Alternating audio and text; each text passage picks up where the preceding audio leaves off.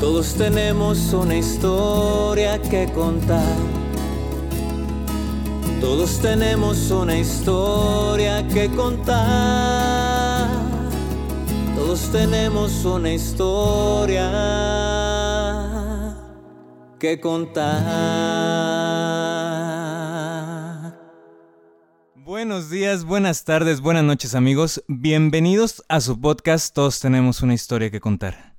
El día de hoy estoy con dos personas que en lo personal admiro demasiado por cómo llevaron varios procesos de pérdida. Eh, uno es mi mejor amigo que se llama Alonso Villarreal. Otro es una persona maravillosa que conozco. No me acuerdo desde cuándo la conozco, pero se siente que la conozco desde hace mucho. Y a ambos los admiro por el proceso que llevaron en estas pérdidas que, que tuvieron, en estos duelos.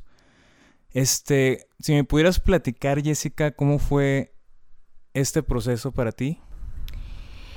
Eh, pues bueno, eh, antes que nada, pues mi nombre es Jessica. Yo, este, tuve una pérdida muy, muy fuerte hace ocho años.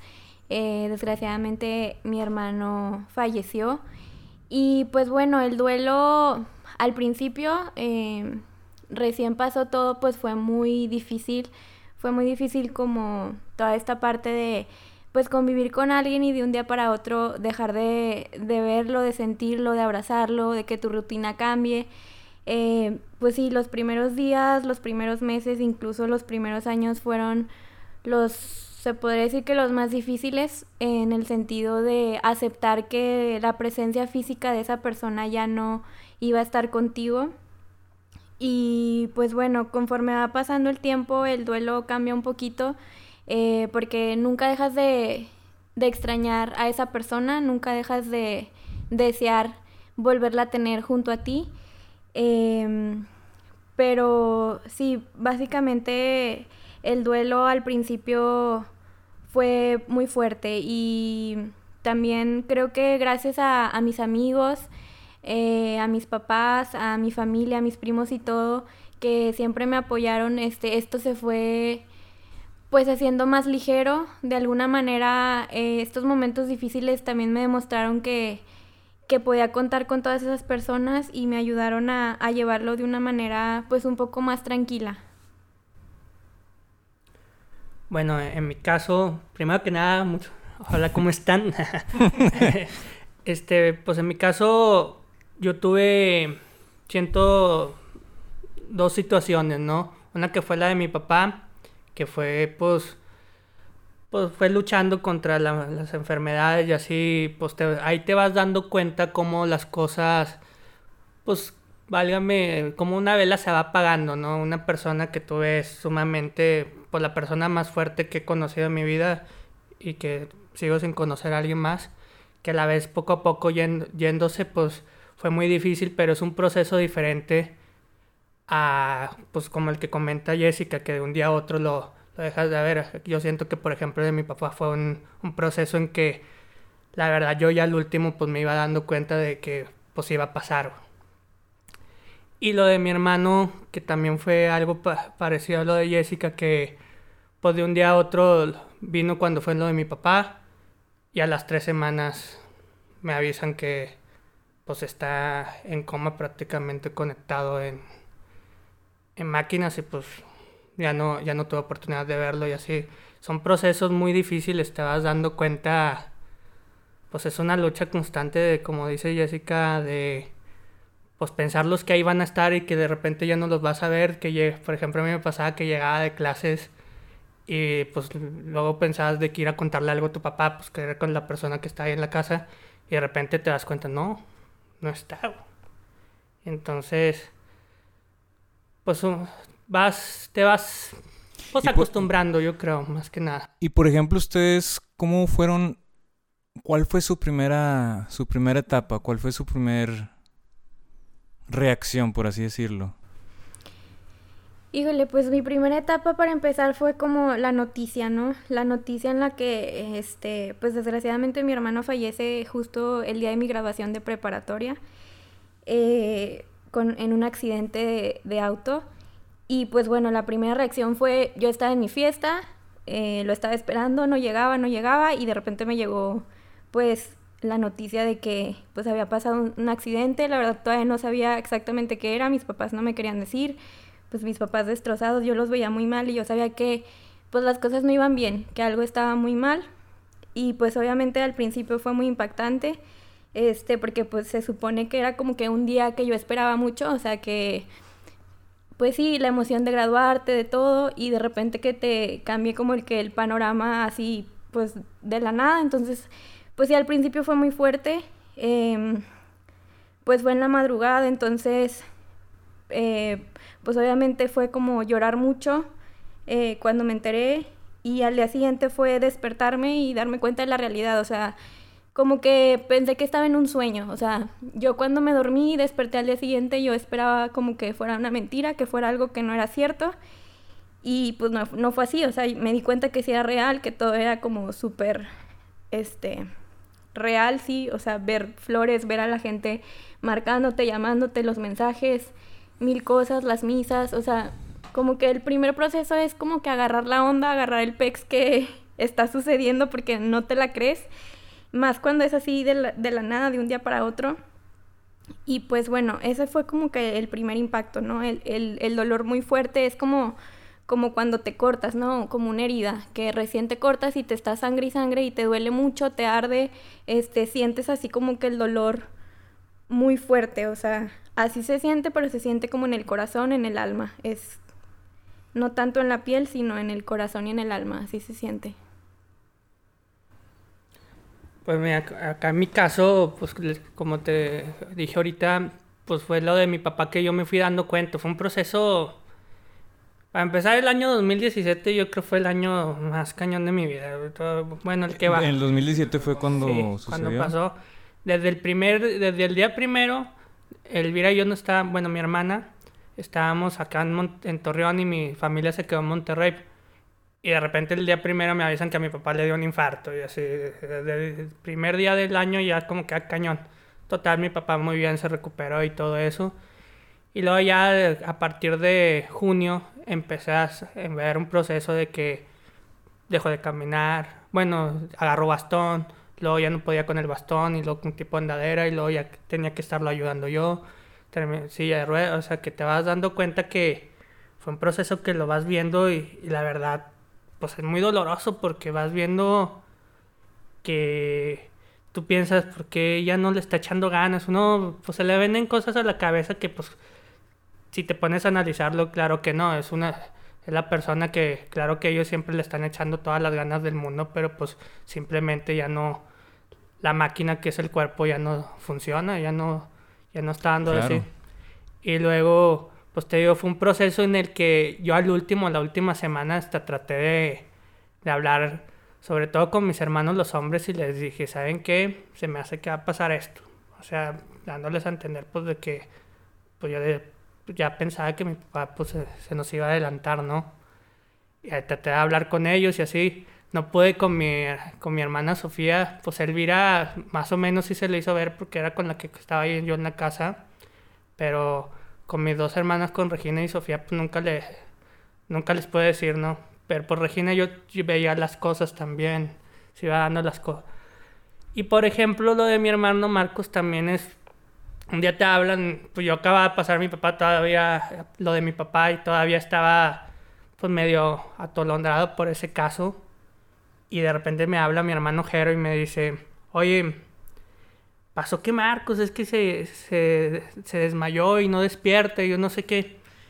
Y mi, mi mente no me dio la capacidad para pensar la gravedad del asunto.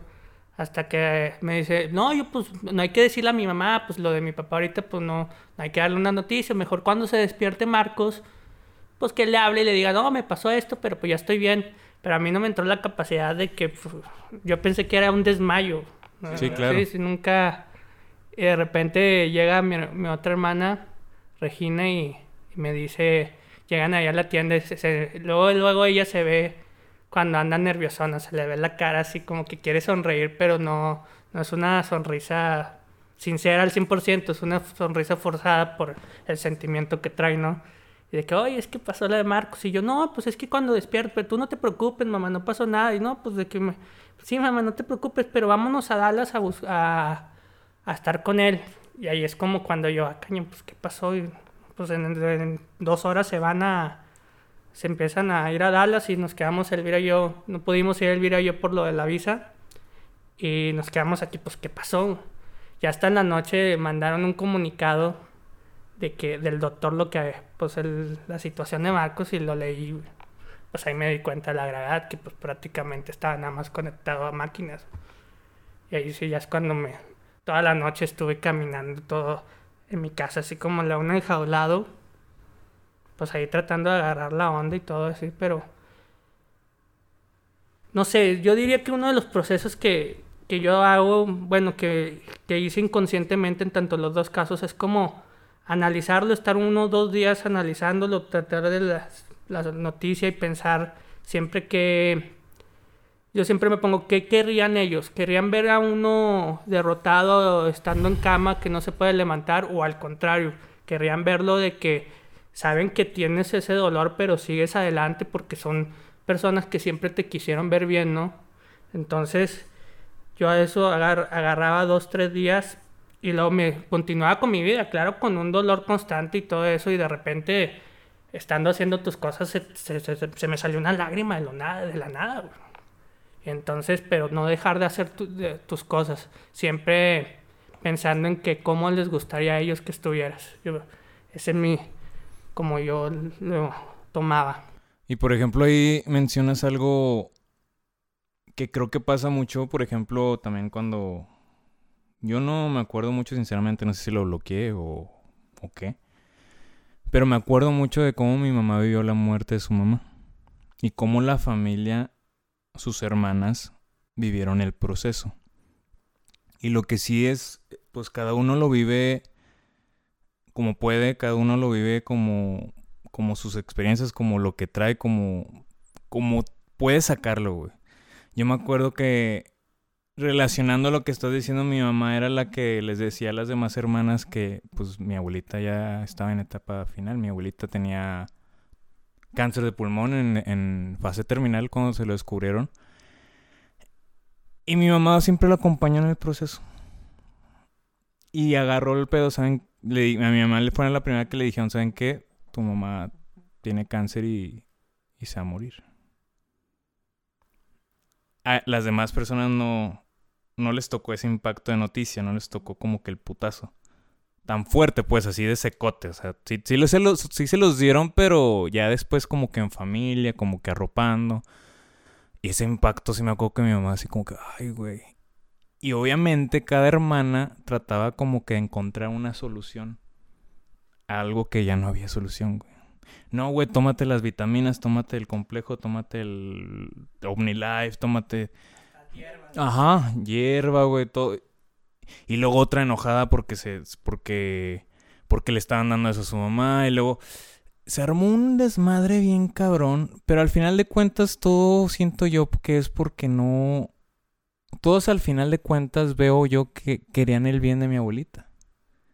Nada más que no lo comunicaban, cada quien lo comunicaba de distinto desde su distinto canal que tenían. Porque cada uno al final de cuentas querían ver a mi abuelita bien. Entonces, eso que tocas ahorita sí, cada uno pues vive el proceso a su manera, como puede. Y no es que esté bien mal uno o que esté bien otro, simplemente es como, pues como uno absorbe el chingazo, güey. Por ejemplo, yo ahí con mi abuelita, lo que me acuerdo es yo no lloraba. En mi mente de niño decía, no puedo llorar porque ya todos están llorando, o sea, pues yo pendejamente decía, pues, pues tengo que verme bien, güey. Tengo que hacerme aquí como, pues estar fuerte, pues. Y yo comentaba una vez que pues yo me aguanté todo el proceso. Y yo hago algo que hago mucho. Es que cuando hay un proceso así de muerte o de algo cercano a eso, lo escudo, lo evito, güey. Lo evito, güey. No, mi, mi abuelita nunca la fui a ver mi papá cuando le dio infarto y le operaron al corazón abierto y todo, nada más fui a verlo una vez, en todo el proceso. Yo ignoraba y seguía como si nada en mi vida. Lo dejaba hacia un lado, con la esperanza de todo va a estar bien mañana, no pasa nada. Y así estaba con mi abuelita. Me acuerdo que estaba en la misa aguantándome, escuchando. Me acuerdo que estaba escuchando el, el coro. Una canción en la iglesia y yo, verga, güey, me está llegando más la canción, cabrón. No llores, no llores, no llores, no llores. No lloré, güey. Los abrazos, todo, lo siento mucho. Y como que yo no agarraba el pedo de, de por qué me lo decían a mí, porque yo decía, es que no es mi pérdida, pero en realidad sí. O sea, no es mi pérdida, porque me dan a mí el, el abrazo, güey. Total, se llegó la hora del funeral, güey. Digo, del entierro. Y estaba llueve, llueve, llueve, llueve, llueve, llueve. Llegamos, los que pudimos llegar. Y no lloraba yo, güey. Todos llorando, madres. Se acaba todo el pedo, lo entierran. La entierran. Y mi abuelito llega conmigo y me abraza. Y me dice, ánimo, güey, todo va a estar bien, no pasa nada. Verga, pues en ese momento me, me derrumbé, güey. Todo lo que no había llorado, güey. Lo lloré ahí, güey. Porque, güey, ¿cómo se le acaba de ir su acompañante? Se le acaba de ir su compañera. Y me está dando ánimos a mí. ¿Sabes cómo? Entonces, ese fue mi, mi proceso más cercano en ese aspecto. Digo, el de mi papá también lo viví, pero no, no se consumó, gracias a Dios. Y pues bueno, sé que es difícil. Y algo que también a mí se me hace muy difícil y nunca he sabido cómo hacerlo es, ¿ustedes cómo les hubiera gustado o qué hubieran querido sentir o que les dijeran en el proceso de cuando, por ejemplo, la misa o el funeral? Porque muchas veces uno llega y dice cosas y, y a lo mejor pues nada más es un abrazo, no sé, ¿ustedes qué hubieran preferido? ¿Cómo les hubiera gustado? ¿Cómo les gustó? Sí, pues bueno, algo que em, creo yo que es como, pues es que también las personas, a veces, yo que he estado también del otro lado, que me ha tocado ir a dar ánimos, pues a veces no tienes las palabras correctas pues para decir, este, lo siento. Y cuando estuve de, de este lado en el que me tocó recibir palabras, pues sí, a veces habían personas como muy imprudentes de que, pues échale ganas y cosas así. Y yo entiendo que a veces no sabes qué decir, o sea, es, es normal.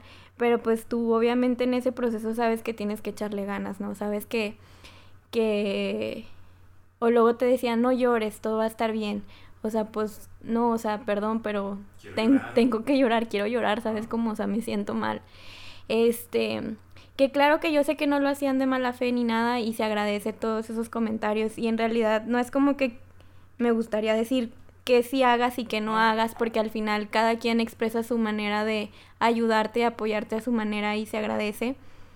Pero yo creo que en esos momentos con un abrazo creo que es suficiente, creo que con, con que, no sé, porque muchas veces pensamos que las personas solo nos, o sea, solo las necesitamos o solo nos necesitan en ese día en donde es el funeral, este, o cuando estás enterrando a tu ser querido.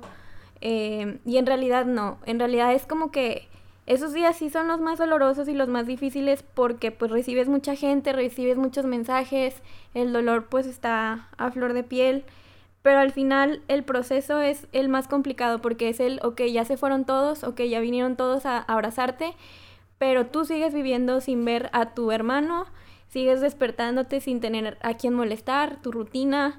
Entonces ahí es cuando dices tú, de verdad, ahí es cuando más necesitas estar con este con esa persona que está viviendo el duelo, o sea, hacerle saber que, que lo quieres o de repente este está padre que también le dé su espacio porque también a veces era como que déjame llorar, quiero estar solo en mi cuarto y llorar y eso es muy sano, pero también de vez en cuando pues preguntarle, "Oye, vamos por una nieve" y a lo mejor no hablar del tema, sino que tratar de pues platicar algo diferente, tratar de distraerlo un poco y a veces simplemente con un mensaje, porque hay días en los que sí tienes ganas que alguien llegue y te abrace y, y, se quede ahí todo el día, y hay días en los que dices, ¿sabes qué?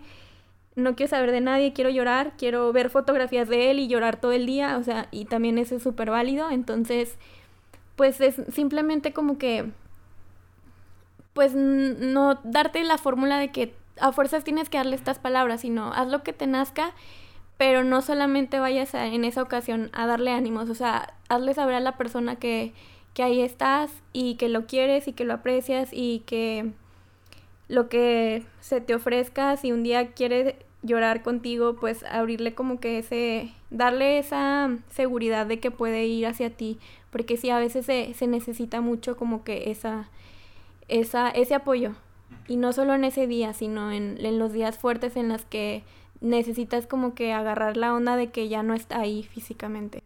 Y incluso, pues hasta ya tiempo, mucho tiempo después para este que haya pasado, se, necesita a veces unos días que se siente así, que necesitas ese...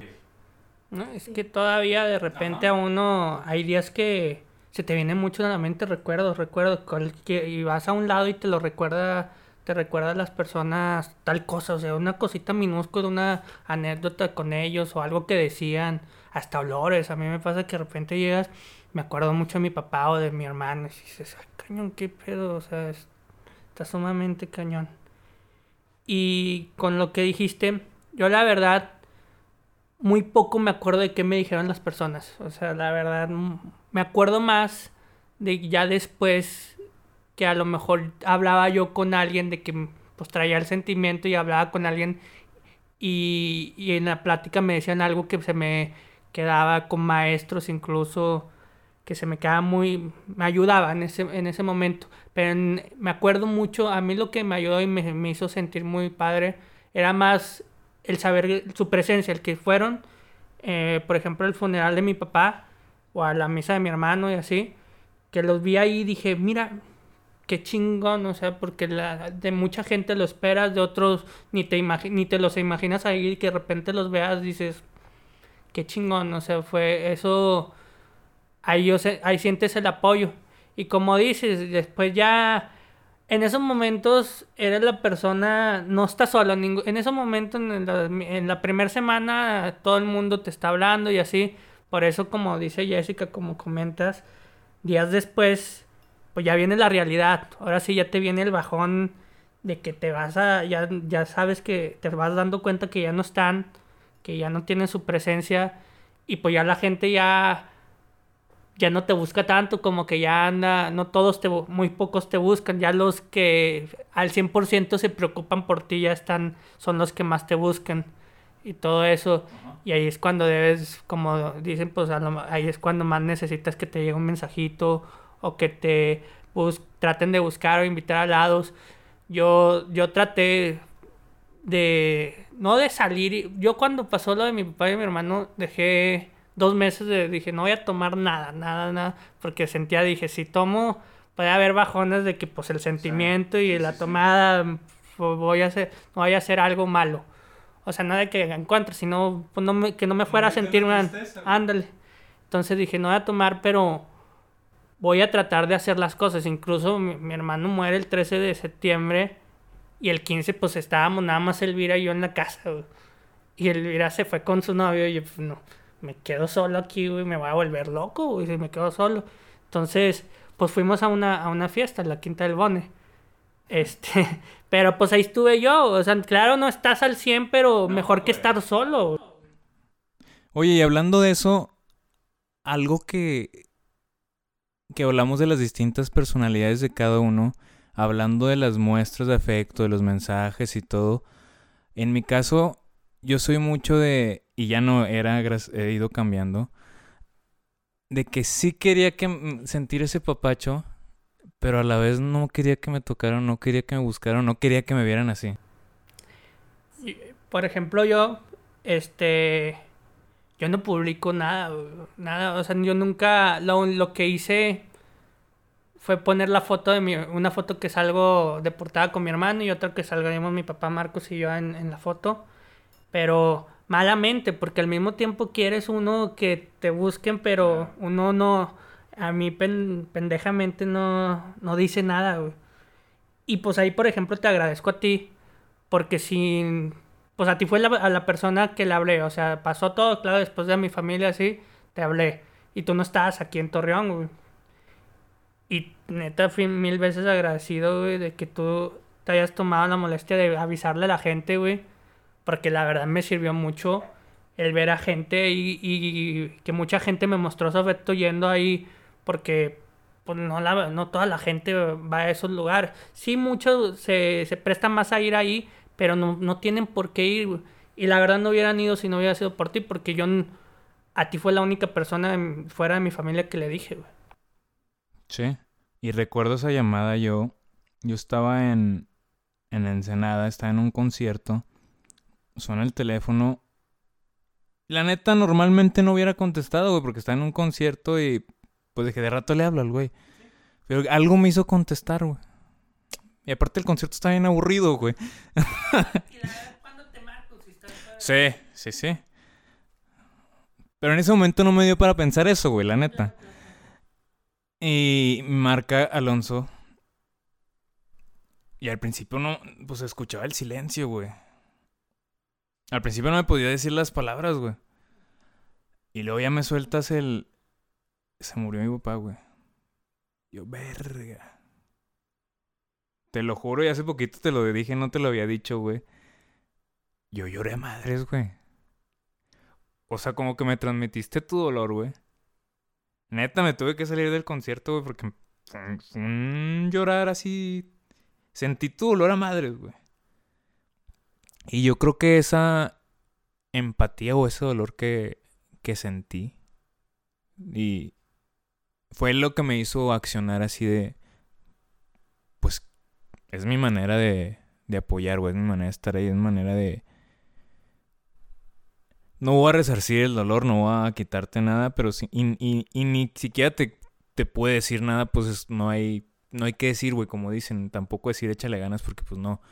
O sea, ajá. O sea, pero ni me acuerdo que te dije, creo que no dije mucho, te dije, te mando un abrazotote enorme, güey. Y inmediatamente fue lo que hice, intenté cobijarte a mi manera, güey. Intenté acudir a ese recurso, pero sí fue algo muy, muy, muy fuerte, güey. Y, y te agradezco enormemente, por ejemplo, y es algo que admiro de ustedes dos muchísimo. Ese día en la fiesta, está, o sea, yo sí te veía y te admiraba y decía, güey, qué chingón, güey, o sea, qué fuerza, qué fuerza, güey, o sea, qué fortaleza, güey, o sea, yo a lo mejor no, o sea, te admiro a madres esa fortaleza, güey. Y a ti, Jessica, lo que admiro a ti muchísimo en, ese sentido, en ese proceso, es, es, tu energía y tu vitalidad y tu, tu sonrisa. La neta, es un regalo muy chingón. Y es algo, por ejemplo, ustedes, a los que nos están escuchando, es un dolor en el alma, es un dolor que se siente que quieres que se vaya, ¿cómo, cómo lidiar con eso? Pues es, complicado, es, es, un proceso, al menos yo en, en mi caso, tardado, o sea, y yo creo que para Alonso también, yo creo que a la fecha se sigue extrañando a la persona y es algo que siempre se va a hacer, o sea, siempre lo vas a extrañar, ¿no? Entonces, este, pues como lo dije ahorita anteriormente, es como una herida en la piel, o sea, tú te cortas y al principio te duele un chorro, o sea, está así como que, pues agarrar la onda de que, híjole, estoy sangrando y a ver cómo lo curas y todo, y poco a poco va cicatrizando esa herida, este, pero al final queda la cicatriz, entonces es algo similar, pero ahora sí que en el alma, ¿no? O sea, te cortaste, te heriste, te dolió, y obviamente la cicatriz ahí sigue y la sigues viendo y los recuerdos te invaden y muchas cosas que te hubiera gustado hacer con esa persona. Yo creo que es lo que más como que difícil de aceptar, porque a lo mejor dices, ok, ya acepté que ya no lo veo diario, pero luego después es como que, ¿y qué, o sea, ¿y, ¿y qué estaríamos haciendo ahorita? ¿O qué estaría haciendo él? O todos los planes, todos los viajes, todas las cosas que te hubiera gustado hacer con esa persona es como que lo que más, este, te puede, ¿no? Y te seguirá pudiendo toda tu vida, yo creo. Entonces, pues bueno, ahí el proceso básicamente, eh, el que yo tuve que tomar y como que, a ver, porque a veces uno, uno mismo se tiene que animar, o sea, es un dolor pues propio y que a lo mejor puedes tener mucha gente que te quiere y que te apoya, pero al final tú necesitas sanarlo, ¿no? Tú necesitas este curarte. Y pues básicamente es, eh, como dijo Alonso también, ¿cómo, ¿cómo le hubiera gustado a esa persona verte? O sea, cómo era esa persona en, En mi caso, pues mi hermano era de que una persona súper alegre, súper este, amiguera, fiestera, eh, literalmente luz. O sea, él llegaba a un lugar y brillaba. Entonces, pues justo eso, ¿no? O sea, pensar de que, híjole, ¿cómo era él? Él era así, entonces yo quiero eh, que él me vea así y yo quiero, este, agarrar su ejemplo de vida, ¿no? Porque él siempre decía, eh, relájate, tranquila, todo va a estar bien, sé feliz, la vida es para disfrutarse, todo eso, ¿no? Entonces dije, yo, pues yo quiero como honrar su nombre, este, recordarlo de esa manera, ¿no? Entonces, pues básicamente es como ir agarrando este, todo eso también. Creo que algo que me ayudó mucho fue como escuchar a todos sus amigos, a a las personas que quería, a sus seres queridos, a todas las personas que tuvieron como que el honor de conocerlo, escuchar pues todo lo que pensaban eh, de él, o sea, como persona, o sea, todos los mensajes que nos llegaban de cómo era Sergio, eh, cómo los hacía sentir su presencia, lo que les enseñaba, todo eso, fueron como mensajes que también me ayudaron mucho a decir de que, wow, o sea, yo cuando me vaya, yo quiero este, dejar eso en las personas. O sea, yo quiero que la gente también diga eso de mí.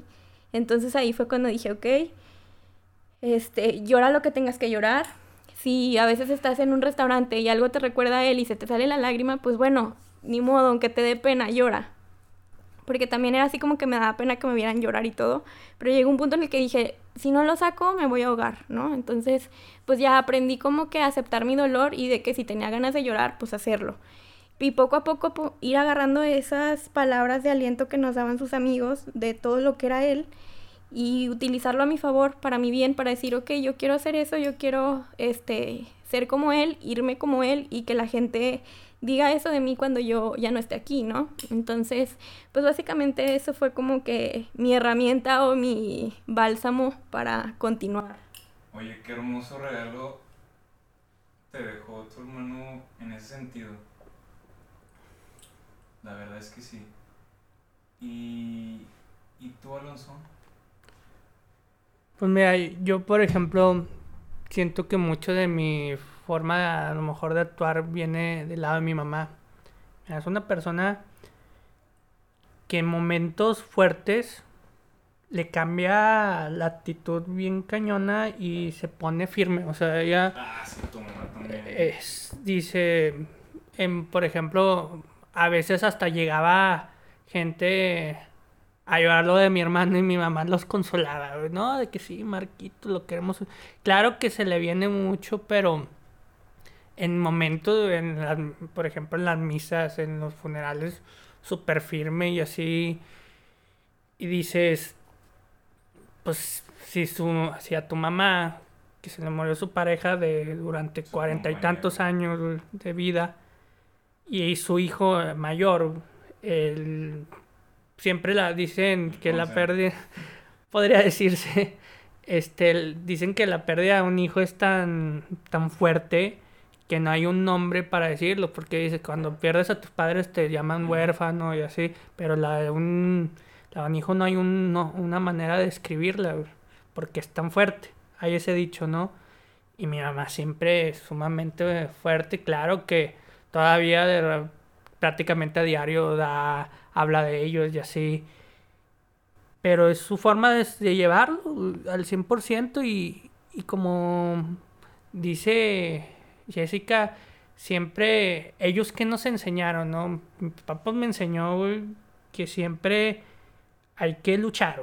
Nunca, no te puede tener, sí te podrá estar llevando la chingada, pero tienes que seguir porque así es la vida mi hermana Marcos también a, a, que nada te dé pena y darle, O sea, no, no puedes dejarte, güey, y tienes que echarle todas las ganas del mundo. Entonces, si tienes el ejemplo de esas personas, ¿cómo te vas a dejar derrumbar, güey? ¿Cómo te... Mm, vuelvo a lo mismo, no, no es lo que ellos querrían. O sea, yo cuando pasó ya el caso de mi hermano después, fue un, tuvo un proceso muy difícil porque a mí me dolió mucho el hecho de que pasó lo de mi papá y estuvimos como toda la semana, lo de mi papá pasó un sábado y de repente estuvimos toda la semana pues conviviendo ya de que con mi hermano vino de Dallas, mis hermanos de Monterrey y así.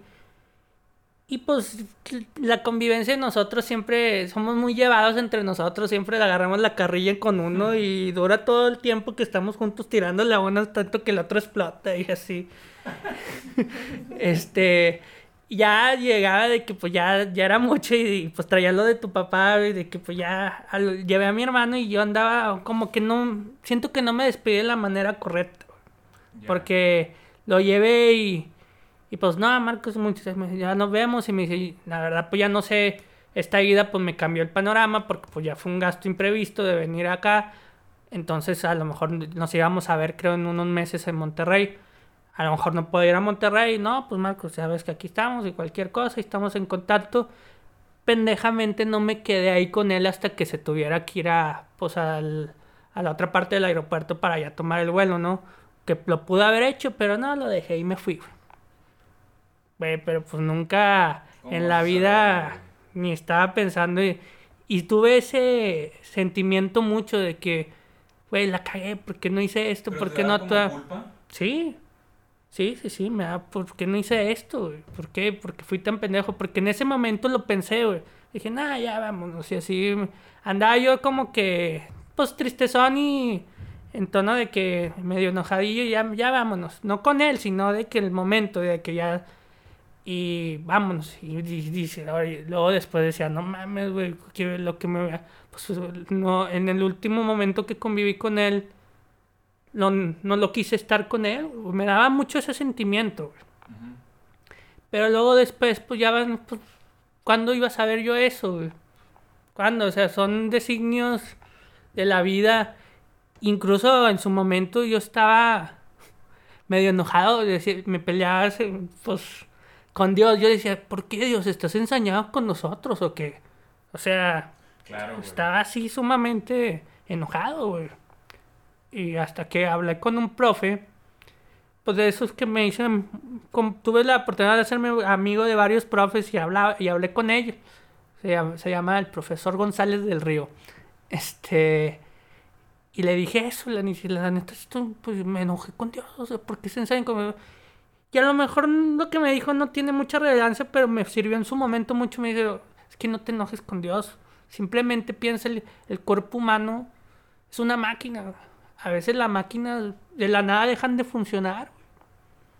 Y no, no sabemos por qué. De repente le puede estar en muy buen estado y todo. Y de repente deja de funcionar. Y no. No, no, no, no, no tienes que enojarte con Dios, sino apégate a Él, háblale a Él, dile todo lo que quieras decir, tómalo como un amigo y abra, que sea tu consuélate en Él. Y pues ya poco a poco uno ya va reaccionando. va... Pero sí fue algo que me... Ese momento de que no me quedé más tiempo con él fue un, algo que medio me torturó. Pero... Y les digo un consejo. Sé que muchas veces, y a veces yo también lo sigo haciendo. Pero siempre traten de estar bien con todos. Porque nunca saben cuándo es la última vez que lo van a ver. O igual y no bien, pero sí expresar tu amor tu cariño hacia esa persona, porque pues te vas a enojar, te vas a... es normal.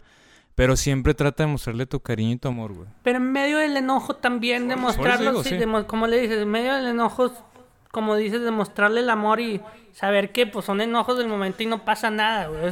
al final es un conflicto que tenemos, pero te quiero, güey. Exactamente. Que es muy, difícil, güey. Porque en el momento sentimos nada más la emoción y vemos nada más la emoción y sentimos nada más la emoción y, y nos emputamos y no vemos eso que dices tú del futuro, que también está muy cabrón verlo, güey, que también no... Y, tampoco no puedes estar pensando en eso porque vas a vivir... No, güey, te vuelves loco. Sí, exactamente.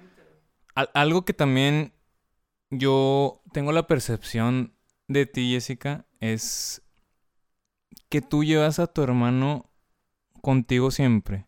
Me da esa percepción de que como que está a tu lado, te acompaña, hablas con él, veo tus publicaciones y siento que eso también es una manera de sobrellevarlo porque alguna vez oí decir que que en realidad las personas no se mueren, sino que simplemente pasan a, a, estar dentro de ti. Sí. Sí, pues sí, es, es justo eso, o sea, pues al principio es el dolor de no verlo físicamente, pero en realidad eh, pues su cuerpo en sí no era él, o sea, en realidad él era su esencia, entonces pues es también como que algo que poco a poco tuve que ir este, asimilando y, y diciéndome a mí misma, eh, pues físicamente no lo veo, pero espiritualmente siempre está aquí. Y siempre me lo hace ver de diferentes formas, o sea, a veces estamos como muy... Eh, casados o como muy metidos en nuestra rutina, en nuestro estrés, en nuestro enojo, en nuestra vida diaria, que dejamos de conectar con ellos y de, y de realmente sentirlos, porque ellos nunca, en realidad ellos nunca, nunca nos dejan, ellos siempre nos están mandando señales, ya sea en una canción, ya sea en un pajarito, ya sea en, como dice Alonso, de que, híjole, de repente voy a un lugar y, huelo un perfume y digo, no manches, mi papá o así, es lo mismo y, y a veces se nos olvida como esas pequeñas cosas esos pequeños detalles que en realidad son señales, pero las tomamos como algo X, que en realidad no, o sea, en realidad ellos, este, pues ahora sí que cada quien tiene sus creencias y todo, pero yo creo mucho en los ángeles, creo mucho en las señales y ellos, ellos siempre nos quieren guiar, eh, siempre nos quieren ayudar a, a encontrar nuestra felicidad, nuestro camino, siempre nos quieren hacer ver que ahí están, que nunca nos van a dejar y que siempre van a estar en nuestro corazón. Y, y, a veces hay que estar como tranquilos, en paz con nosotros mismos para poder entender ese tipo de señales, o sea, porque en verdad nos mandan demasiadas, al menos este yo al principio no lo quería ver así, igual porque estaba como muy clavada en mi dolor, en me hace falta, es que por qué, como dice Alonso, enojada también con la vida, con Dios, con lo que sea que crean. Eh, que te dejas de dar cuenta de esos, de esos detalles. Entonces, al final, este, pues las personas no mueren hasta que las olvidas. Y yo creo que, pues mi hermano siempre va a estar conmigo porque siempre lo llevo, o sea, a todas partes, este, me acuerdo de él, o sea, cuando me levanto, literalmente siempre es de que trato de sonreír porque él siempre sonreía, eh, cuando escucho canciones que le gustaban a él me acuerdo, también luego, este, no sé, estoy comiendo y de que, ay, esto le gustaba mucho a él, o sea, cualquier cosita, como que honrarlo y como saber y hacerme saber y hacerle saber también a él que yo también estoy con él, porque al final, este, es una distancia eh, física, pero espiritual no, o sea, entonces es igual como cuando tienes a un amigo a la distancia que le mandas un mensaje para decirle que lo quieres mucho, es igual, de la misma manera, pero espiritualmente. ¿Y cómo puedes lograr eso? Pues también hablar, hablar con él, pedirle ayuda, porque a veces ellos también te quieren ayudar y a veces si tú hablas con ellos y realmente les pides como esa ayuda de que te extraño mucho, oye, ayúdame, fíjate que ando bien atorada en esto, ¿qué puedo hacer? Mándame una señal, este, o sea, sí, seguir comunicándote con él de la mejor manera que puedas, meditando, hablándole a tu almohada, imaginándotelo, poniendo una canción, tocando una canción, si te gusta bailar, bailándole una canción, lo que sea que a ti te haga como conectar con esa persona este, pues hacerlo, porque al final es como tu manera de comunicarte con, con él. Y referente a lo que dice ahorita Jessica, me acordé. Hubo unos momentos en que, pues ya después, pero se veía todo bien complicado, que se me juntaban varias cosas del trabajo, de la escuela y así. Y andaba así que decía, pues, ¿cómo se van a arreglar las cosas? Y no es broma, como dice Jessica, que le dije, oye papá, Marcos, ayúdenme. Y se arreglaban las cosas, se arreglan, güey. O sea, pero, y dices, tan fácil era, güey. O sea, así simplemente, pero se empieza a ver el panorama así como que más fácil y, y te van guiando, güey. O sea, es como dice, también una vez me dijeron que no hay que estar triste por su partida. Sí, eh, claro, bueno, lógicamente sí lo estás, ¿verdad? Pero antes tenía la restricción de que si querías estar con ellos tenía que ser físicamente. Y ahora no. Cualquier momento te puedes sentirlo, puedes hasta dialogar con él y estar con él porque ellos siguen estando contigo, te siguen protegiendo, te siguen asesorando. Nada más hay que prestarse a eso. E incluso puedes llegar a cerrar los ojos y sentirlo. Sí. Y también muchas veces tenemos como esa idea de que en el momento en el que les dejamos de llorar, dejamos de quererlos o dejamos de extrañarlos. Y en realidad no, o sea, por ejemplo, yo a la fecha, pues a veces también luego me dan ganas de llorar, o sea, incluso ahorita que estoy platicando con ustedes se me quiebra la voz de recordar pues esos momentos y también cuando luego escucho cosas o así se me salen las lágrimas, canciones y pues que me traen recuerdos, pues se me siguen saliendo las lágrimas, pero ya no es tan seguido como los primeros días o los primeros años que sí, literalmente ahí sí era de que pasaba llorando mucho tiempo. Y después logras entender eso de que este el hecho de, de llorarle todos los días o todo el tiempo eh, no quiere decir que lo estés dejando de amar o lo ames más o lo ames menos, simplemente es este también dejarlos ir de alguna manera porque obviamente ellos te querían, te amaban y les duele también verte quebrada, verte mal, entonces obviamente ellos necesitan también verte feliz porque así ellos van a saber que tú estás bien, ellos están bien y siempre van a estar ahí, siempre van a estar juntos. Entonces también es como esa creencia de que no, no te tienes que aferrar tampoco a siempre llorar.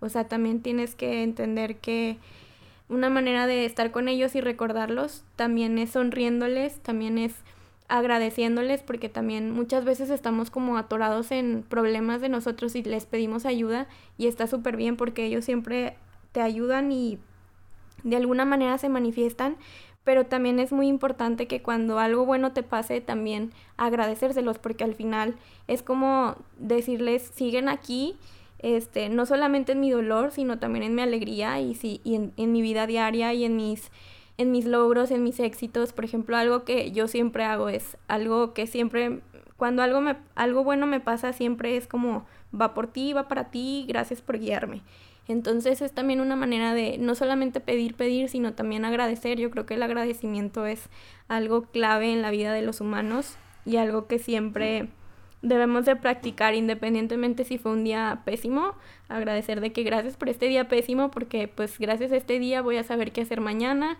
o me voy a, a reinventar o voy a cambiar mi forma de ser, mi forma de pensar para ser una mejor persona, para ser más feliz.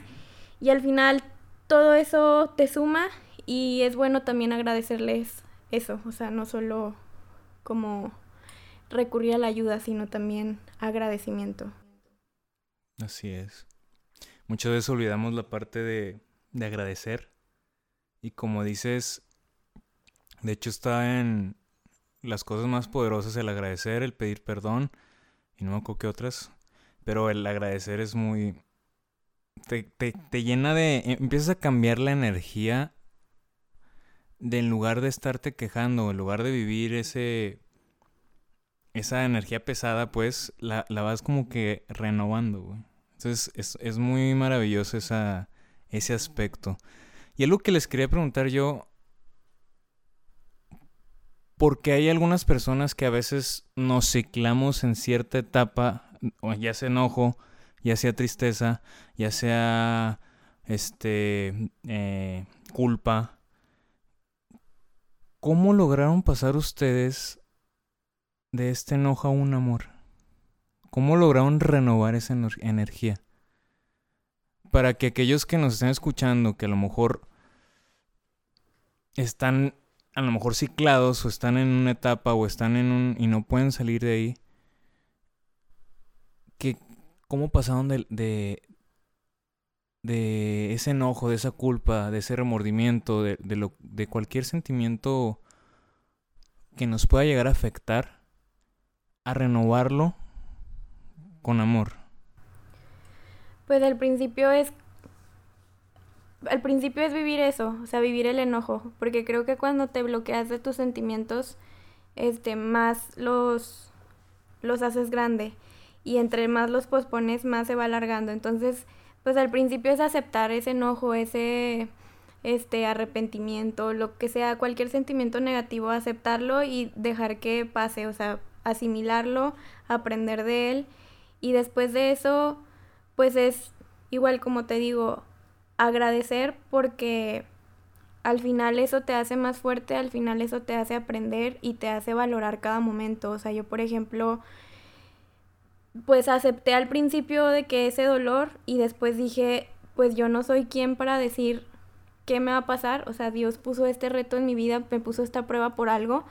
Este y también creo que es esta parte en la que tienes que aceptar que tú no puedes cambiar las cosas, o sea, tú no puedes decir, es que, y si hubiera, como dice Alonso, es que si me hubiera quedado ahí, porque a mí también me pasó, de que es que si me hubiera, este, quedado, si, si le hubiera dicho que se viniera conmigo, si le hubiéramos dicho que no manejara, o sea, muchas cosas así que se te vienen a la mente y al final dices tú, pues tuvo que pasar como tuvo que pasar, la manera en la que pasó, pues así fue, yo no lo puedo controlar, soy humano, o sea, hay cosas que se salen de nuestro control y es después eso, o sea, aceptarlo, aceptar que tú no puedes cambiar esas cosas.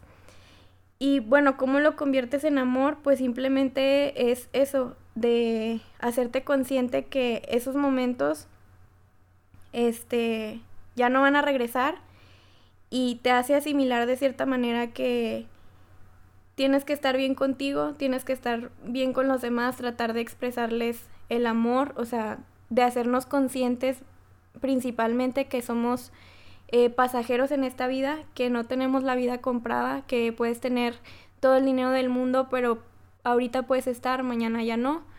Em, hacerte la idea de que sí, no somos eternos y aprender a, a valorar cada momento al lado de cada persona.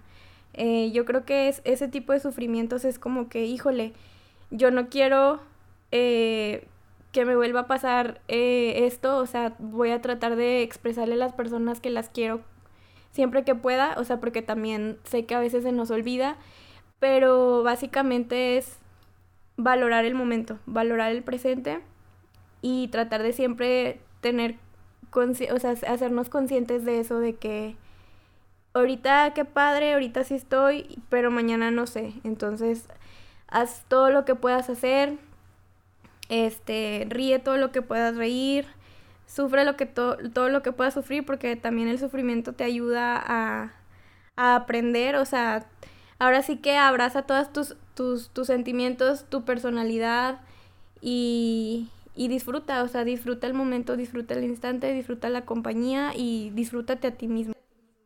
Pero por ejemplo a ti, hablando de todo eso que me, estás mencionando, ¿qué te llevó a, a ese momento? A ese momento de ser consciente, a ese momento de agradecer, a ese momento de ver el sufrimiento como una, un aprendizaje.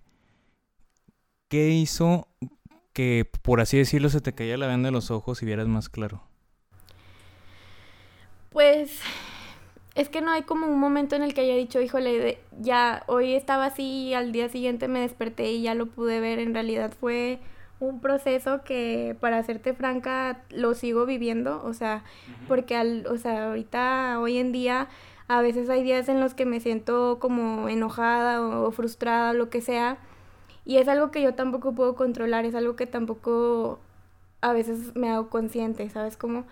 Pero siempre trato como de, de tratar de tranquilizarme, aunque a veces me cueste, y tratar de decirme a mí misma, eh, recuerda que no eres este eterna, o sea, recuerda, no te tomes las cosas a pecho, o sea, si algo no te sale bien, ni modo, eh, si se te olvidó decir te quiero, acuérdate nada más que hay que hacerlo, pero tampoco juzgarme cuando no lo hago, porque también llega a veces a doler de que que necesito hacerlo siempre así y porque es que, no somos eternos. Y también como que te clavas mucho en esa idea y creo que al final del día pues todos somos este humanos, todos nos equivocamos, todos la regamos.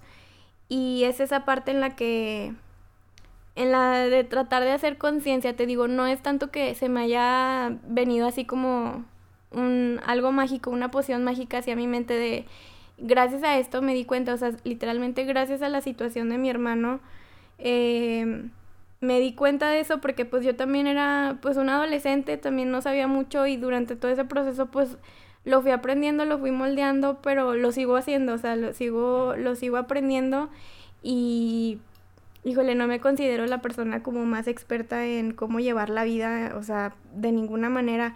Simplemente es eh, tatuarme eso de que, pues no soy eterna, o sea, no soy eterna y a disfrutar lo que podamos en el momento y expresar lo que sentimos cuando, cuando tenemos, que expresarlo, ajá.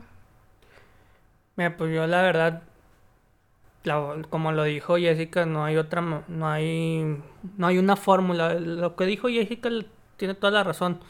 Bueno, pues, por lo que dice Jessica, lo que pienso yo, no hay una fórmula que te diga, sigue este paso y ve siguiendo por acá y, así vas a llegar a la... No, no, claro, pero cada quien tiene su proceso. A lo que voy, yo creo que es importante, como dijo Jessica, permitirte vivir las emociones que estás viviendo a diario.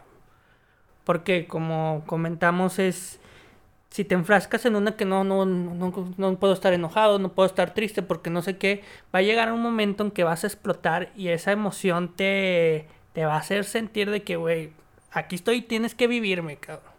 De alguna manera, o sea, tarde o temprano te va a llegar y, y fuerte. Entonces, es permitirte sentir la emoción. Va a haber días buenos, va a haber días malos, va a haber, incluso van a pasar muchos días y te vas a sentir poderoso. Bueno, no poderoso, sino que te vas a sentir bien de que ya pues, lo estás asimilando bien y todo y de repente va a haber una semana que no mames, no puedo. A mí incluso en este año, eh, que fue por enero, febrero, me pasó. Hubo una semana que estuve trabajando un chorro en el trabajo que duraba 10 horas diarias trabajando y luego de repente fui a una fiesta y toda esa semana tenía los sentimientos de mi hermano Marcos y de, y de mi papá y así y así. Y en la fiesta, pues me pasó así como que ciertas cosas así fuera del entorno de, de, mi, de mi, hermano, pero me todavía ese, esa, ese sentimiento, se, la fiesta me explotó y exploté en la fiesta tanto que mejor me fui y salí casi casi corriendo y así. Y al otro día me di cuenta que mucho era por eso, que no no estaba permitiendo vivir la, emoción que me estaba dando, me sentía triste, me sentía ciertas cosas que no lo estaba permitiendo. Entonces... Y por ejemplo, tú en, en su momento, ¿sí te permitiste sentir todo lo, lo que tu cuerpo, tu alma te decía? Es que yo digo que sí, Parecería que no, porque yo, por ejemplo, te digo, yo pasó lo de mi papá, incluso estábamos toda la familia reunida, se suponía que pues, ya mis hermanos iban a ir el sábado, se supone que esa semana nos íbamos a quedar todos ahí, y yo el jueves dije, ¿saben qué? Yo ya quiero ir a clases. ¿Por qué? También el mismo hecho de ver a mis compañeros y a lo mejor practicar con otras personas, me, yo dije, me va a servir, güey. No tanto porque sea un nerd de que no puedo faltar a clases. es pendejo, güey. Este. Y dije, tengo que continuar mi vida. Y porque yo tenía muy presente lo que digo de que cómo me nos, gusta, nos gustaría vernos. Incluso también esa semana que estuvimos, estuvimos haciendo cosas que sabía que a mi papá le gustaba yendo a lugares y contando anécdotas y todo de mi papá. Fue muy bonito esa semana, güey. Y entonces, ¿qué dije? Seguir adelante, pum ya digo, hay días buenos, hay días malos, incluso había momentos en clase que se me salían las lágrimas. El proceso de mi hermano Marcos, pues como les conté, inclusivamente también en sábado Jero mi hermano me habla y que pasó eso y la otra, mi mamá se va a Dallas y pues nos quedamos Elvira y yo y Elvira, pues ¿qué hacemos? No, pues Elvira, acordamos de que seguir, vamos a seguir haciendo nuestra vida, no nos podemos quedar aquí a la incógnita de qué vaya a pasar entonces Elvira iba a trabajar, yo, yo iba a trabajar en la mañana y luego en la tarde me iba a clases. Y me acuerdo sobre todo en una clase me pasaba en la primera, güey. Estaba el profe hablando, güey. Se me salió una lágrima, güey, en medio de clase. Porque ahí era, pues prácticamente mi mamá fue a, Dallas a ver, a hacer pruebas para ver si mi hermano tenía reacción, O sea, si había reacciones, o sea, si... Y pues mi hermano tenía 90% del cerebro muerto. Entonces le hicieron varias pruebas, ahí varias cosas para ver si había mejor, ah, mejoras y así, pero pues eran prácticamente yo siento que Dios permitió eso para hacerle el proceso a mi mamá más fácil. Le permitió despedirse. Sí. Primeramente, lo que pasó es que a mi hermano le da un infarto fulminante y llega, mire, su, su pareja salió del baño y lo encuentra tirado. Pues prácticamente y abrió a paramédicos y mi hermano duró 20 minutos en que lo revivían, se iba y se volvía. O sea, 20 minutos que pues esos, en esos 20 minutos fue cuando pasó lo de la muerte cerebral. Y este, pues ya lo llevan al hospital y decían los doctores que no iba a durar la noche. Y pues en eso se arranca mi mamá, el, el vuelo salía hasta el otro día en la mañana, entonces pues les convenía más irse en carretera para alcanzar algo. Y pues llegaron allá creo que en la madrugada o muy temprano al otro día. Y... Espérame, voy a dejar un recuento. Y pues alcanzó mi mamá a que se diera cuenta que se pudo hacer todo lo posible, todos los exámenes, todas las cosas que se pueden haber de reflejos, de, de ver si los, los órganos funcionaban. A convencerse, pues. si no hubiera pasado eso, yo creo que mi mamá sí estaría destrozada. Porque imagínate, hubiera sido algo sumamente cañón de que no se hizo y ahí se dio cuenta que en realidad se, se trató de hacer todo lo que se estaba en manos de o del hombre, porque pues no, ahí ya estaba luchando contra la voluntad de Dios de llevárselo. Sí, claro. Y al mismo tiempo me acuerdo que tú me decías que también no era una vida que, que hubieras querido para tu hermano.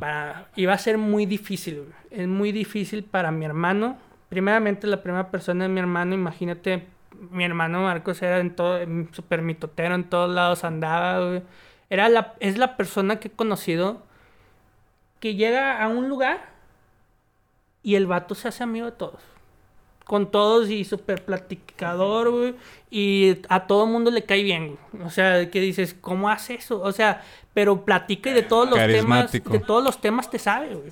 Pues como dice Jesse, que tenía luz. Tenía el, don, el, no sé como también su hermano, que dices, mi hermano no era así tan pachanguero, pero era muy, muy... Luego, luego encajaba, güey.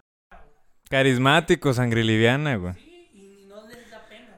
Ándale también. Entonces, lo que pasaba es de que, pues yo dije, mi hermano iba a estar amarrado a una cama sin despertar, güey. Y luego deja tú, mi mamá, güey. Mi mamá iba a tener que vivir para atenderlo, güey. ¿Y después de cuidar a tu papá? podía ser una semana o podía ser 40 años que estuviera mi hermano ahí en una cama. Este, incluso para no, no, la demás entorno de la familia iba a ser muy difícil, Se vuelve muy fuerte, muy denso ese ambiente, Porque hay problemáticas, tu mamá está enfocada a él y entonces acá... y al final de cuentas ahí, ¿quién tomó la decisión? ¿Tu mamá tomó la decisión? Sí, le, dijeron, incluso hubo mucho morbo de toda, o sea, a mí me hablaban a diario personas que ni conocía, güey. Oye, nos dieron tu teléfono, ¿qué pasó con Marcos? Y yo, señora, usted...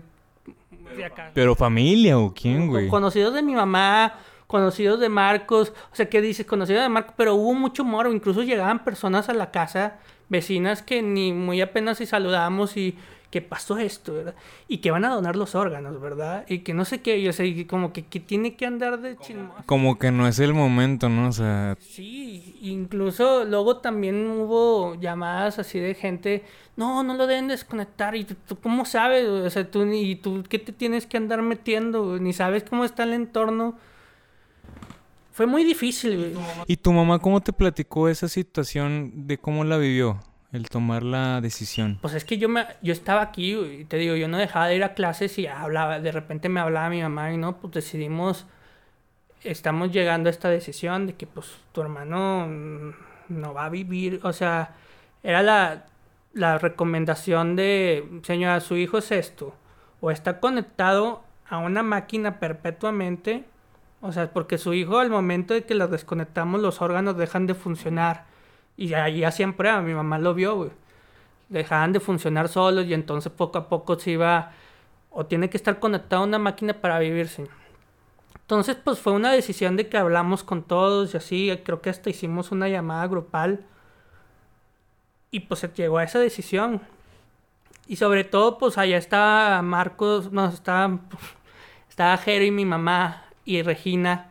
Y allá por, mi mamá, te digo, mi mamá en momentos difíciles se pone un carácter sumamente fuerte, hasta seriezona y todo, y se va a hacer esto y esto y no, y ok, y nunca, ninguno de los hijos, o sea, de mis hermanos, dijo, no, es que no, no hagan esto, no, era, nos entró una tranquilidad al, momento de la Ah, decisión. chingón, güey. Yo creo pues ahí fue Dios o la vida, como le quieran llamar. O sea, ninguno dijo, no, güey, ¿cómo lo van a matar? No se puede, ¿no? Claro que pues rezábamos y anhelábamos que hubiera una claro. respuesta de que por eso se hicieron como cinco pruebas de reflejos, de cosas así, para ver si había Para reacciones. estar totalmente seguros y también. no, y no, no hubo hasta el, el- te digo, el día, ese día estuvo bien cañón, güey. Porque para empezar, fueron cinco días que mi hermano duró en el hospital. Fue, el sábado pasó lo del desmayo, fue el domingo, el lunes, fue el jueves. Para empezar desde el martes, pues ya lo iban a desconectar y luego que siempre no, que porque hubo que el ojo le lagrimió, ¿no? Y pues mi ma- los doctores pues señalan que son reflejo del cuerpo, o sea, el- pero no, es que no sé qué, y le hicieron otras pruebas y total hasta el jueves ya se iba de que se desconectaba. Ni Elvira ni yo dejamos de ir a de hacer nuestra vida acá. Yo iba al, al Tec, al Tec Laguna en la tarde y así. Y Elvira a su trabajo. Estábamos... Fue bien difícil, güey, porque me, me acuerdo en la primera clase, pues ahí yo traía el sentimiento de que sabía que iba a pasar, güey. Y... Y como que ni estás en clase, ¿verdad? Nada más estás ahí. Y tratando de. Y hasta estás conviviendo, tratando de reírte, pero pues al mismo tiempo. y hasta, pero traes siempre eso en la cabeza, güey. Está sumamente cabrón. Traes eso en la cabeza y, y pasa que. La primera clase se me salían las lágrimas y hasta el profe se me quedaba viendo así raro que trae este, güey. Porque, pues normalmente yo soy una persona también ahí. Chicharachera y todo el pedo. Sí, y como que el profe así como que se me acaba viendo y luego ya me sale. Luego de- en esa clase en la que siguió, me habla mi hermano Jero. Yo ya sabía que me iban a hablar para avisarme que lo iban a desconectar, güey. Y nos hablaban para que nos despidiéramos. Ah, pero que también, qué chingón que les dio la oportunidad, güey. Pero, pues me acuerdo, fue una clase, me salgo, güey, pues me voy así lo más lejano de, de donde menos haya gente, güey, ahí en el, en el TEC. Y, pues ahí le dicen, ni me acuerdo qué tanto dije, güey, pero pues claro, ahí agradeciéndole todo a mi hermano y así. También agradezco mucho a Dios que me dio esa oportunidad, güey, porque pues al mismo tiempo fue una tranquilidad que nos dio, güey. Este, pues ahí le dije un chorro de cosas. Estuve como 15 minutos ahí. Y luego pues ya. Y yo ya después estaba esperando el mensajito la llamada de que, oye, ya va a pasar, ya va a pasar. Me acuerdo que en cada, cada momento... Y ya la, la, segun- la sa- clase que siguió después de eso estaba cada momento viendo y dije, no, ¿sabes qué? Entre clase y clase voy a ver el celular, si no voy a estar enfermo, así de que... Y dije, me acuerdo, estuve en la penúltima clase, abrí el celular y vi un mensajito, güey, y dije, chinga, madre. Pues me salgo y me pongo a escuchar el, el audio mientras voy a, pues a un lugar así lejanillo de gente. Y, y yo le había contado a unos compañeros de ahí que la verdad con, con esos vatos su- les tengo un cariño sumamente cabrón a ellos. Pero un amigo como que luego, luego captó y se fue atrás de mí, el güey. pedo. Y de que oigo el mensaje, y, pues yo así, puta madre, ya pasó, güey. Ahí sí se me lloré, güey. Y volteo y ahí está este güey y me abrazó, güey. No, güey, y así. Y pues ya llegaron los demás y todo. No, que no, pues no, hermano, pues todas las cosas que te dicen, ¿no? Y en eso dije, Elvira, güey. Pues dije, Elvira a estas horas ya debe estar en la casa, güey. Me arranqué, güey. Y resultó que en lo que llegué acababa de oír ella el mensaje, güey. Pues llegué y estaba lloré y lloré y ahí, pues ahí estuvimos los dos, llego y la abrazo y ahí estuvimos y así. Y ahí le agradezco mucho a una tía, tía Ruth, que en es- ese día fueron luego, luego su familia con nosotros y ella estuvo, estuvo ahí, güey, y, se quedaban a cenar con nosotros y todo, como que se aseguraban de que estuviéramos bien. Y nos ayudó mucho eso, güey, porque si no hubiéramos estado ahí Elvira y yo y así, y el Iván, y hubiéramos estado ahí, pero ella nos ayudó y luego pues ya hablé con mi mamá. Para empezar después, güey, para, para localizarme a mi mamá cuando mientras estaba allá, si no me hablaba ella, para yo quererla hablar, no podía, güey, porque le hablaban un chingo de gente, güey. Te digo que se hizo mucho morbo, güey, no sé por qué. No podía y de que bueno, duré como y le marcaba teléfonos de conocidos de mi hermano, de mis hermanas, no estaban bloqueados de tantas llamadas que recibían, güey. Y de total le logré hablar a una conocida que estaba con ella ya. Le hablé a ella y lo, aquí está, me la pasó. Y pues ahí estuvimos hablando y pues... Y ahí seguía ella con Marcos y... Pues fue, lo vas a... Vas aceptando el término, ¿no? Yo creo que no, no se supera, si no se aprende a vivir con ello, ¿no? Aprendes a que están, a que a que tienes que vivir las emociones. Te digo, yo siento que la formulita, a lo mejor lo que podría decir mi formulita fue siempre pensar que en el momento que sentía, me sentía triste, decía, ¿cómo le gustaría a ellos que me viera? Pum. Eso me ayudó mucho a mí. Ya di mucha vuelta a la pregunta, pero esa es mi respuesta. Nada, está bien. Al final de cuentas, contaste algo muy interesante, cómo viste tu proceso y está muy, muy padre. Algo que te quería preguntar a ti. Oyendo lo que dijo Alonso, y como conozco tus papás y la percepción que me da de tus papás también, porque no los conozco a, ciencia cierta, ¿qué papel fungieron ellos para que tú lograras sacar esta parte de ti, de amor? Híjole, pues al principio yo sentía como la responsabilidad de ser la fuerte, porque yo veía, mi papá yo creo que fue el que más, este, más, este, difícil llevó el proceso, o sea, el que más le dolió, no que, no que haya dolido más o menos, sino el, el que más le costó. Eh, mi mamá siempre fue la más fuerte, o sea, mi mamá también tiene una fortaleza increíble que se la admiro muchísimo. Este, y ella fue como que la que nos ayudaba mucho a asimilar eh, las cosas. A la fecha lo sigue haciendo. Pero yo al principio eh, reprimía un poquito el proceso. O sea, porque no que lo reprimiera. Obviamente sí lloraba, pero lloraba yo a solas en mi cuarto y así, ¿no? Porque yo lo que quería era como que, híjole, mis papás son los que perdieron a un hijo, ¿no? O sea, mis papás están más rotos que yo. Yo necesito ayudarlos, yo necesito apoyarlos. Entonces, muchas veces, este, me hacía yo mucho, mucho la fuerte, aunque a veces ya no podía, me quebraba y todo. Pero al principio siento que sí fue algo complicado porque yo me creé como esa idea en mi, cabeza de que tú, tú tienes que ser la fuerte, ¿no? Entonces, al principio me costó, después me di cuenta que no podía más, o sea, dije, pues la neta, aquí la fuerte no soy yo, o sea, es mi mamá. Y mi mamá nos ayudó mucho, o sea, tanto a mi papá como a mí a, aceptarlo, a asimilarlo y a salir pues poco a poco adelante, o sea, y no te digo que mi mamá no haya llorado, no te digo que mi mamá no le haya dolido, claro que le, le dolió y todo, pero lo vivió en una forma diferente, como más pacífica en el sentido de que desde el primer momento ella agradeció, o sea, ella en lugar de como decir, ¿por qué Dios? O sea, ella decía, gracias Dios, que me diste la oportunidad de ser madre de este maravilloso ser, entonces ella siempre fue como muy agradecida desde el inicio, o sea, algo como muy fuerte porque dices tú, ¿cómo, o sea, cómo puede agradecerlo desde, desde el día cero, o sea, desde el momento cero, ¿no? Entonces, pues bueno, mi mamá yo creo que sí fue la más, este, la más fuerte en el proceso y lo sigue siendo. Y pues bueno, ella también nos fue enseñando poco a poco, al menos a mí en mi experiencia, como a asimilarlo y a, aceptar, o sea, aceptar esa presencia ya no física, sino espiritual y, y también a platicar más sobre él siempre va a estar aquí, él siempre te va a apoyar. Y pues yo creo que así fue, o sea, mi proceso fue clave mi mamá, o sea, clave mi mamá en el sentido de, de que, híjole, qué fuerza, o sea, qué fuerza.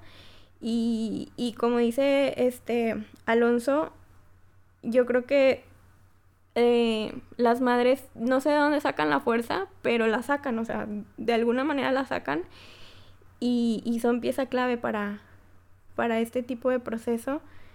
Y pues yo le agradezco a mi mamá eso, o sea, totalmente. Claro, también agradezco a, mis amigos y a todas las personas que estuvieron ahí este, al pie del cañón, pero al final, pues la que siempre estaba ahí y lo, los que siempre convivíamos, pues éramos los tres, ¿no? Entonces, pues los tres era de que, pues echarnos ánimos los unos a otros, o sea, cuando yo veía que se venía abajo, pues órale, venga, y así, o sea, poco a poco. Y, y sí, básicamente ese fue como el, el, el que mi madre nos haya ayudado.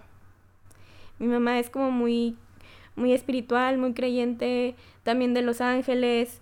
Ella practica yoga, es maestra de yoga, de hecho. Entonces como que ella ya estaba como muy preparada en todos estos temas de la espiritualidad y como que ella logró transmitírnoslo tanto a mi papá como a mí para ayudarnos de, de cierta forma, ¿no? Entonces yo pues la admiro totalmente, admiro esa fortaleza que tiene.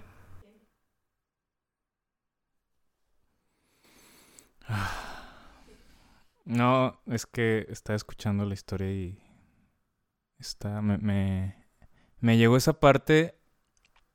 Y fíjense, algo que tienen los dos en común es el ejemplo que tienen de, de las mamás. O sea, eso los ayudó, siento yo, mucho a ti también el, el, el, el, ver ese... Tú lo decías, mi mamá, es, mi mamá es fuerte y me transmitía esa fortaleza. Entonces, qué bonito que...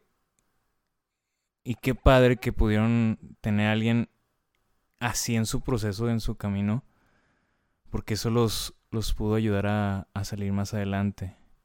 Por ejemplo, yéndome del otro lado, mi mamá fungese mucho papel, me acordé de mi mamá, ahorita por eso me, me fui. Me acordé de mi mamá en, en, en, el proceso de mi abuelita de su mamá. Ella fungía ese papel. El de. Pongámoslo que el de sus mamás. Ella ya sabía que iba, venía la muerte, ya estaba preparada, ya. Preparada entre comillas, porque pues siempre te va a doler y siempre vas a sentir culerísimo. Pero.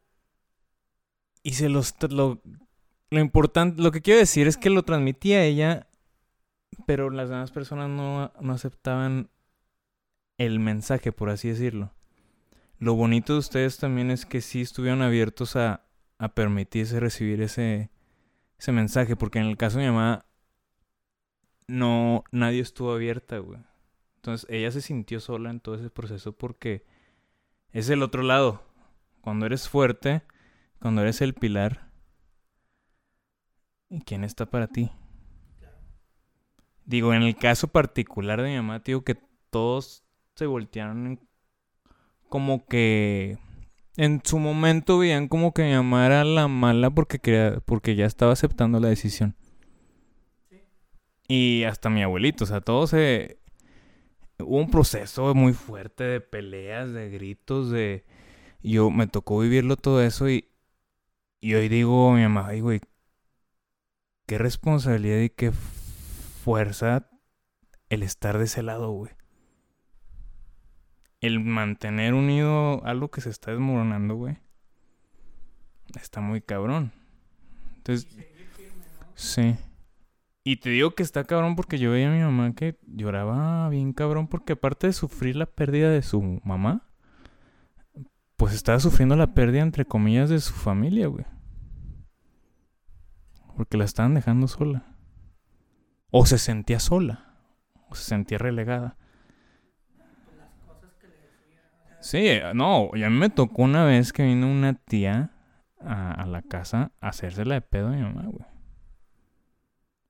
Y a grito así, o sea, por eso les digo, en tu caso, por ejemplo, que todos estuvieron de acuerdo en la decisión, qué chingón, güey. Qué chingón que se Claro, acá ayudó, pues, siempre hemos decidido que mi mamá es como ella en esas instancias pues ella es la pues era mi papá y pues son los la jerarquía, ¿no? Como quien dice, nosotros, mamá, pues tú sabes y te vamos a apoyar al 100%. Y a lo mejor es, es diferente por el hecho de que ahí tus hermanas decían, pues, porque ella se toma la adjudicación y todo eso? porque no había, hasta, pues si lo tomamos empresarialmente, era en el mismo nivel jerárquico. Claro que tu mamá era la que se había encargado. Sí, sí, sí. No, y, y, y, es que ahí entran otras cuestiones, siento yo, me voy a meter temas escabrosos que a lo mejor no me corresponden. Pero, por ejemplo, dos estaban fuera. Una se fue muy temprano de del nicho, como que huyendo. O no sé qué le no sé cuál sensación le dio irse, pero siempre he sentido como que la responsabilidad de por qué me fui. Y, y siento yo que eso influye al momento de, pues vengo, pero ya se está yendo mi mamá. Y entiendo y logro entender su dolor también de que, pues no estuvieron y mi mamá, quieras o no, se pelea con mi abuelita o no, discutían o no, pues estuvo en todo su, en ese proceso, en su vida. Era la que más estuvo con Ajá. Y entiendo que llegan esas, esas cuestiones y entiendo que cada quien tiene su proceso y, y, y, sale, sale y es normal y, y, no está bien o está mal. O sea, yo aquí no estoy juzgando las posiciones de cada uno, simplemente estoy diciendo cómo se vivió de esta manera y obviamente a mí me tocó ver el lado de mi mamá. Y, y, retomando este caso de que muchas veces sí nos transmite esa paz, sí nos transmite esa confianza, sí nos transmite esa estabilidad, pero en realidad a lo mejor no sabemos cómo está ella por dentro y, a veces también necesita un abrazo, también necesita una papacha, también necesita decirle que la quieres, que estoy ahí, que no hay, no hay pedo, no. Y aquí... Es que es, sumamente difícil porque pues ellas toman un papel de fortaleza. Eh, son eh, la fortaleza, como dijo Jessica, del, de la que tratan de acoger a los demás, pero lógicamente ellas también están destrozadas. Entonces, lo, necesitan también, como dices, necesitan ese sacar su sentimiento y todo eso, pero pues ellas toman ese liderazgo de que, ¿saben que Yo los protejo. Y, es nato, es natural, güey. Sí, porque te apuesto que no se ponen a pensar, yo voy a hacer esto. No, lo hacen inconscientemente. así somos. Y por ejemplo, hablando de otros procesos, es importante, lo que mencionan de dejárselo sentir, o sea, sin, caer en la formulita, como ustedes dicen. Algo que sí es muy, importante es dejarlo sentir, porque después, sale, de todas maneras. Sí. mi, papá, por ejemplo, es una de las personas que no se deja sentir nada, no llora, no nada. Pero, pero se nota que trae el dolor por dentro y que quiere desbordarse, ¿sabes cómo? Y no llora y no llora y no llora. Y también es una responsabilidad muy fuerte, pues ¿por qué no vas a llorar? ¿Sabes cómo? ¿Sabes cómo? Sí que... Sí que... El que no está yendo, llora, no hay... o sea, si quieres llorar, si quieres llorar. Si, si estás enojado y quieres pegarle a la almohada, pégale si quieres, si tienes un momento de reclamo hacia el universo, también es válido en, hasta cierto punto y hasta cierto grado. O si estás feliz, ah, no, no, claro que no vas a estar feliz de que pasó a eso, pero va a haber un momento que a lo mejor en, unos días te sientes bien. y mucha, gente, mucha gente, me decía, y mucha gente, no, no me tengo que, no me puedo sentir así, porque tengo que tener, estar pensando en ello. No, al contrario, a lo mejor ellos te ayudan a que tengas ese, ese sentimiento. Y bueno, y ya, bueno, ya para concluir, si, pudieran dar, un último mensaje, a aquellas personas, que están pasando o pasaron, y, y, están luchando contra eso que están sintiendo, ¿qué mensaje les podrían dar que les pudiera ayudar no a salir, no a quitarse el dolor porque no, no se quita el dolor, simplemente a aprender a vivir con ello, como mencionaron antes ustedes. Pues bueno, yo el consejo que les puedo dar es que se pueden llegar a sentir solos, pueden llegar a sentir que el mundo se les viene abajo, que ya no van a poder volver a ser ustedes, que la vida les va a cambiar y sí, obviamente la vida les va a cambiar pero que siempre estén seguros y que tengan mucha fe en que siempre ellos van a estar ahí para nosotros. Ya sea si perdiste a tu mamá, si perdiste a tu hermano, a tu abuelo, a tu amigo, a tu novio, a tu pareja, lo que sea, que, que hayas vivido, a la persona que hayas perdido, ellos nunca te dejan, ellos siempre están contigo. Simplemente es eh, conectar con ellos, ser conscientes de que ellos están ya con, ellos están contigo siempre de una manera diferente. Físicamente ya no, físicamente ya no los vas a poder eh, abrazar, ver y convivir, pero espiritualmente sí. Entonces, cada vez que se sientan tristes, cada vez que se sientan desanimados, cada vez que se sientan felices, porque también es importante tenerlos presentes en nuestras alegrías. Hablen con ellos, exprésenles su amor, porque ellos siguen ahí. Es como si ellos estuvieran eh, de viaje, así como cuando te vas de intercambio y no ves a tu familia y no ves a tu novio, no ves a tu pareja, a tu esposo, a tu hijo. Así es lo mismo, pero es de una manera pues un poco más lejana, por así decirlo, porque están en otro plano, pero sígueles mandando mensajes, o sea, sígueles mandando mensajes mediante pues conexiones meditando, cantando, lo que sea que, que te ayude a conectar con ellos, hazlo y, y van a ver, yo les puedo asegurar, les puedo garantizar que ahí van a estar, los van a estar escuchando y a lo mejor no van a recibir la señal al instante de esa persona, pero un día después, dos días, una semana, lo que sea, el tiempo que sea necesario, van a recibir ciertas señales de que ahí siguen y los, los van a recordar con algún olor, con algún recuerdo, con alguna persona, incluso ellos se manifiestan con las personas aquí en la tierra, o sea, a veces cuando se sienten súper tristes y que de la nada les llega un mensaje de su mejor amigo o de la nada les llega un mensaje o de repente abren redes sociales y sale un post random de échale ganas, tú puedes, o sea, les puedo garantizar que son ellos mandándole esas, esas señales a ustedes de que ahí están, ahí siguen, simplemente hay que estar abiertos a la idea y realmente eh, estar seguros de que aquí siguen, de una manera diferente, pero siguen. Exactamente. Pues no, la verdad no, hay manera mejor de decirlo como lo dijiste. Lo mismo. Lo mismo. Por dos. Por dos.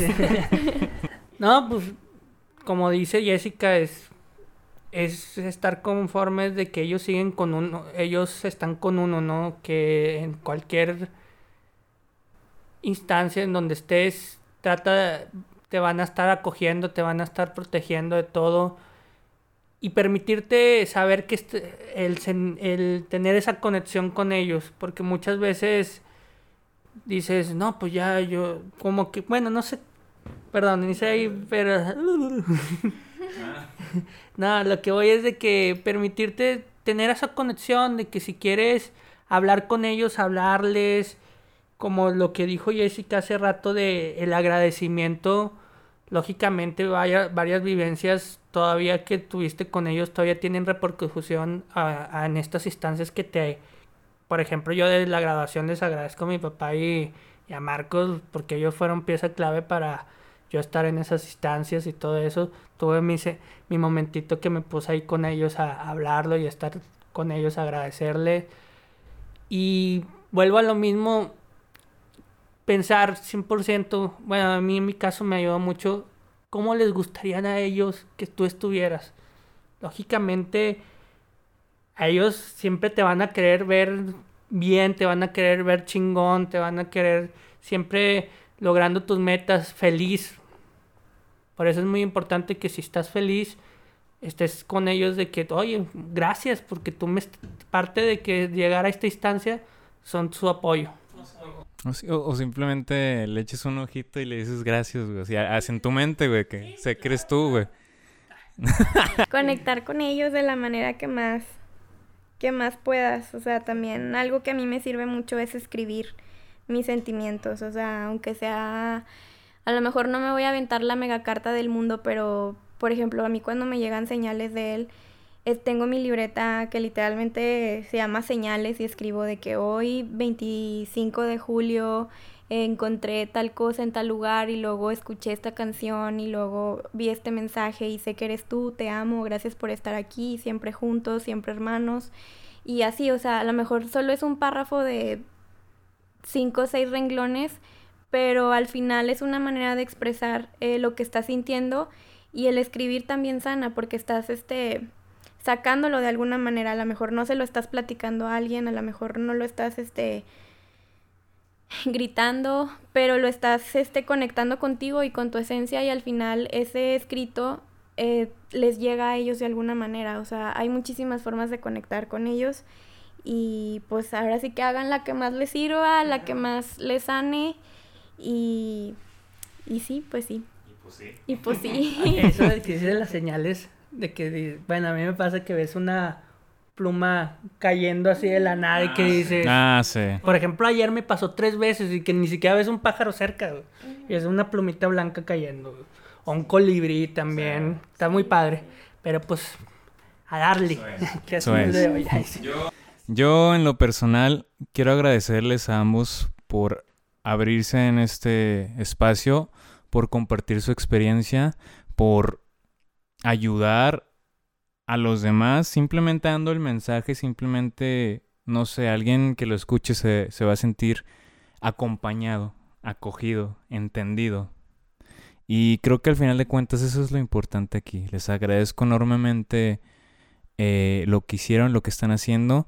Les quiero decir a cada uno, Jessica, te admiro muchísimo por cómo llevas eh, la vida en general.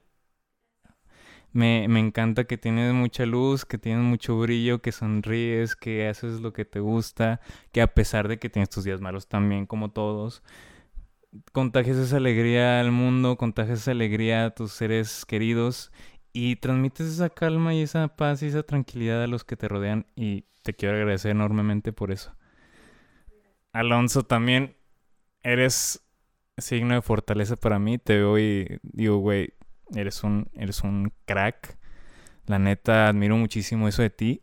Eres, es, la, es lo que más admiro de ti porque esa fuerza es una fuerza inconcebible. La neta, eres un crack. Y la neta, también admiro mucho que tienes mucha luz también. Ayudas cuando puedes, eres empático con las personas, sientes el dolor, sientes lo que las demás personas están sintiendo. Y créeme que eso ayuda muchísimo. Yo creo mucho y soy muy soñador de crear un mundo mejor. Creo que eso que haces ayuda muchísimo porque creo que nos falta mucha empatía, nos falta entender más a los demás. A veces nos enfocamos mucho en nosotros mismos y creo que tú tú ves mucho por los demás y eso es eso es magnífico en ti. Te lo agradezco enormemente, gracias por compartirme eso diariamente. Y a, ust- y a ustedes que nos escucharon, muchísimas gracias también por acompañarnos un episodio más, por darnos la confianza. Como dijeron acá mis amigos, tomen lo que les sirva y lo que no, pues no. Y pues nada. Este, síganos en nuestras redes sociales, en Facebook, en Instagram, todos tenemos una historia que contar. También suscríbanse a nuestro canal y recuerden que todos tenemos una historia que contar.